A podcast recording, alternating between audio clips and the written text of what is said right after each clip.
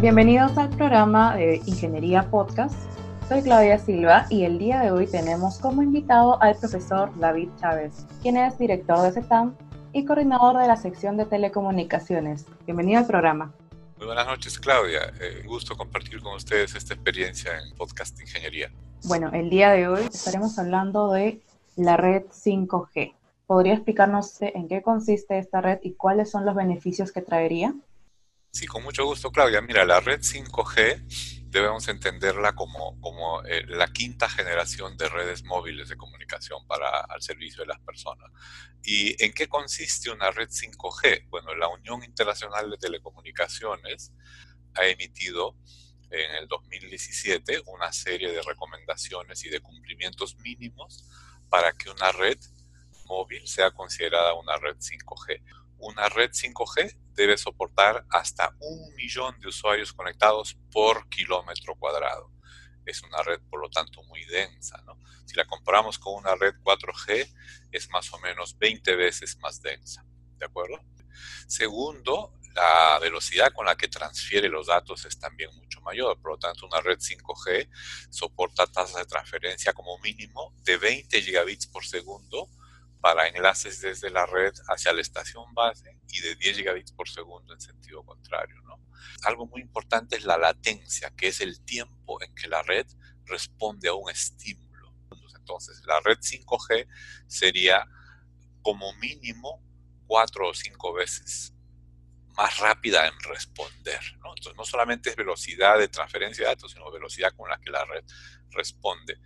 Otra característica importante es la movilidad los usuarios de una red 5G pueden moverse a velocidades de hasta 500 kilómetros por hora. O sea que si están a bordo de un helicóptero, si están a bordo de un tren rápido, están perfectamente cubiertos por la, por la red que, los atiende en 5G. Em, también se habla de la eficiencia espectral, se habla de poder utilizar al máximo el, espectro radioeléctrico, las ondas electromagnéticas. Luego está la eficiencia energética. Los radios 5G se les pide una conmutación del orden de los 10 milisegundos, o sea que en, un, en un abrir y cerrar de ojos en 10 milisegundos o menos deben pasar de un modo de transmisión de, alta potencia a un modo de bajo consumo. Entonces, eh, para el usuario final significa que 5G es una red mucho más rápida, es una red mucho más dinámica en el sentido de que responde más rápidamente a los estímulos y eh, que puede uno utilizarla aún si se mueve a gran velocidad. Adicionalmente, el, usuario de una red 5G va a tener mejoras en la seguridad, porque junto con el despliegue 5G se están aumentando también los estándares de seguridad en, todo tipo de conexión y acceso a la red móvil. Entonces, aprovechando el pretexto de que se está migrando a una red 5G, se está haciendo también una revisión de todos los estándares de ciberseguridad de manera que el usuario al final esté más seguro y que su privacidad esté resguardada con herramientas más efectivas y más potentes. Eso en resumen es una red 5G. ¿Y cómo es que se está implementando la red 5G en nuestro país? ¿Cuándo podremos contar con esta tecnología? ¿Y qué tan factible es esta implementación cuando en nuestro entorno, en Perú, existen diferentes clases sociales, diferentes espacios? Tenemos algunas ciudades que son urbanizadas, pero también tenemos algunas comunidades que son sumamente rurales. ¿Qué tan factible es esto en nuestra realidad? Bueno, esa es una excelente pregunta, Claudia, de verdad, y, acá eh, esto me va a permitir eh, presentar la, posición oficial que tiene la universidad frente a, las tecnologías de comunicación eh, masivas. ¿no? en primer lugar, el despliegue de la 5G en el Perú tiene que ser gradual. lo que puedo contarte es que a la fecha, a mayo de 2020, ya los cuatro operadores en el Perú han hecho ya sus pruebas, han hecho sus pilotos de 5G y en todos los casos la respuesta ha sido positiva. Por lo tanto, desde el punto de vista técnico, por lo menos en Lima, porque todos han sido pilotos en Lima, eh, se puede pasar ya al despliegue oficial del 5G. Pero esto se va a hacer de forma gradual. Básicamente la estrategia seguida es atender primero a los mercados más demandantes, a los que pueden pagar las prestaciones más altas, y eso por lo general significa Lima y eh, las ciudades más pobladas, por la densidad de usuarios, la, la, densidad de contratos que un operador puede vender. Y sí, en efecto, en algún momento se va a necesitar algún tipo de estímulo más allá de las fuerzas propias del mercado para que la 5G llegue eh, a todos los peruanos por igual. Y mm, como mencionabas en tu pregunta, sí es conocido el, caso de que el Perú eh, hay comunidades altoandinas y también amazónicas a los cuales ni siquiera ha llegado la 3G. Recién en este momento, en pleno 2020, están todavía con tecnologías 2G. Entonces, de alguna manera es el Estado el que tiene que tomar acciones para hacer que los ciudadanos, los ciudadanos peruanos, tanto en las ciudades más densas y más grandes como en las zonas rurales, tengamos la misma calidad de acceso a la red. Bueno, hemos visto que existen muchos beneficios respecto a la red 5G y que se está implementando o que se va a implementar poco a poco en diferentes comunidades del Perú. Pero entre las muchas interrogantes que se encuentran alrededor de la red 5G es los problemas que existen en torno a esta red, los problemas en cuanto a ciberseguridad y la privacidad del individuo. ¿Cómo es que ambos chocan entre sí, ¿no? ¿Cómo es que la privacidad del individuo, sí, efectivamente la red 5G nos da muchos beneficios, pero también exponemos mucha de nuestra información al integrar esta nueva red? ¿Qué puede comentarnos al respecto? Bueno, este es un tema que siempre es controversial y que no es bueno siempre verlo desde un solo punto de vista. En este caso, el abordaje tecnológico nos dice una cosa, pero también está el abordaje, digamos, social, psicológico, conductual, inclusive ético y moral, ¿no? Lo que yo puedo decir es lo siguiente. El advenimiento de las tecnologías 5G van a facilitar, van a ser muy sencillo que uno tenga, por ejemplo, computadoras, no, solamente teléfonos, smartphones, sino computadoras sin disco duro o con un disco muy pequeñito.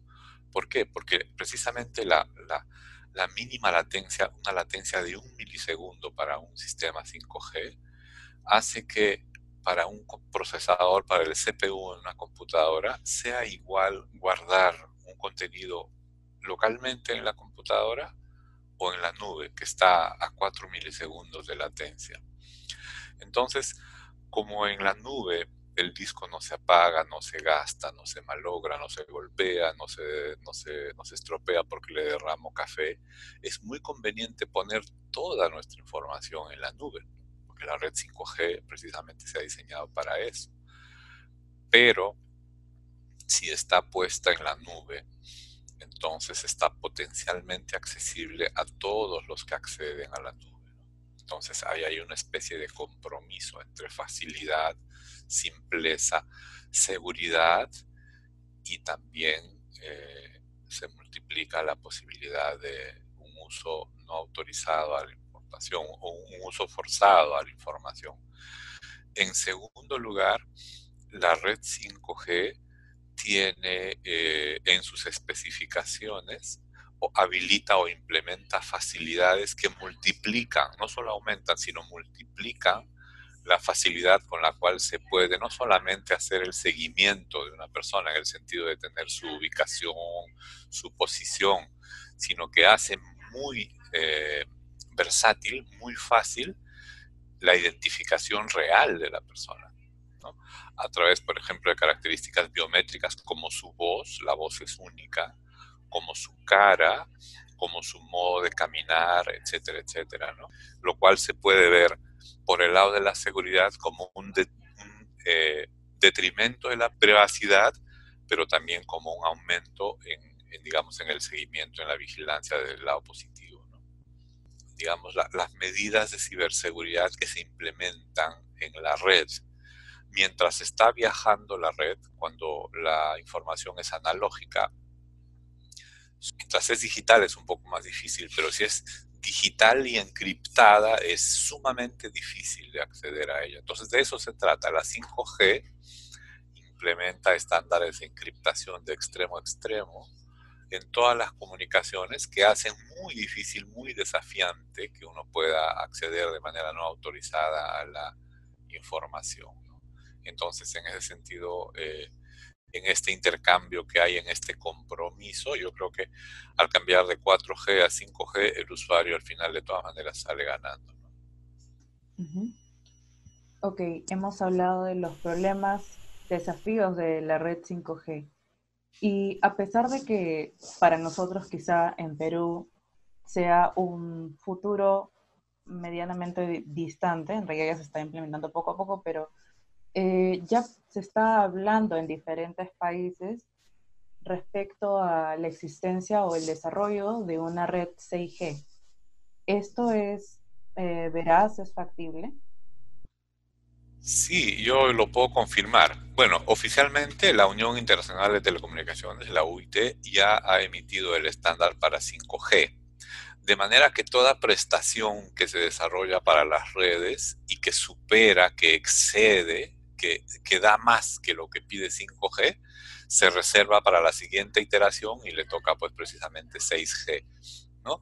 De hecho, ahora en las universidades, en los centros de investigación, en los centros de desarrollo tecnológico de las grandes corporaciones, también se está trabajando ya en lo que va a ser la nueva 6G. A pesar de que no hay un estándar oficial, ya se está trabajando en esas tecnologías. Y vale preguntarnos, ¿qué nos ofrece 6G?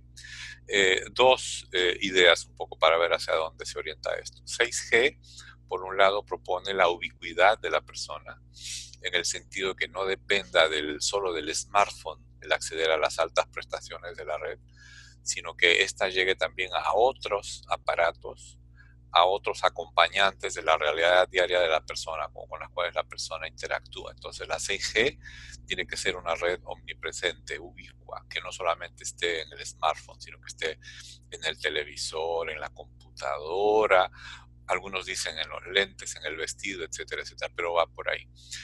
Y el segundo desafío es que sea una red totalmente inalámbrica, en el sentido de que reemplace de la mejor manera todos los cables que solemos tener las personas a nuestro alrededor cuando usamos computadoras y comunicaciones. Entonces, una red inalámbrica y una red ubicua. Esos son los desafíos, por ejemplo, de la 6G. Bueno, definitivamente la tecnología está avanzando a pasos agigantados actualmente y la transformación digital es algo inminente en nuestra sociedad. Incluso en nuestro contexto nos vemos un poco obligados a avanzar más hacia, hacia las, las nuevas tecnologías. Pero sí, es un tema que da mucho de qué hablar y que se puede extender mucho más allá de, de este programa, ¿no? definitivamente. Pero bueno, para cerrar con el programa, eh, estamos implementando un pequeño juego de ping-pong de palabras en la cual estaré diciendo cinco palabras y me tendrá que responder a cada palabra con lo primero que se le venga a la mente. Ok, ¿está listo para el ping-pong de palabras? Sí, por supuesto. Perfecto. Voy a iniciar en 3, 2, 1. Digital. Tenido muerte para ingeniería. Tecnología. La herramienta que nos lleva hacia el futuro. Ciberseguridad imprescindible para el resguardo de la privacidad y la seguridad de la persona. Ingeniería. Transformación digital, el agente que va a cambiar la PUC. La PUC. Institución líder en las tecnologías de información y comunicaciones en el Perú y en la región andina. Perfecto, profesor. Muchas gracias por ser parte de nuestro programa y aquí culminamos con esta edición de Podcast Ingeniería para todos los que nos estén escuchando, los invitamos a seguirnos en nuestras páginas como Facebook, LinkedIn y suscribirse a nuestro canal de YouTube para que puedan ver los siguientes programas de Podcast Ingeniería. Eh, muchas gracias, profesor, por ser parte de, este proyecto nuevo que estamos lanzando desde el Departamento de Ingeniería. ¿Tienen algunas palabras finales con las que desea cerrar el programa? Agradecerles por la oportunidad y reiterarles eh, a todos nuestros oyentes el, mensaje de, confianza en la tecnología, porque es una herramienta que nos va a llegar hacia una mejor humanidad. Perfecto, profesor. Muchas gracias. Esto fue Podcast Ingeniería.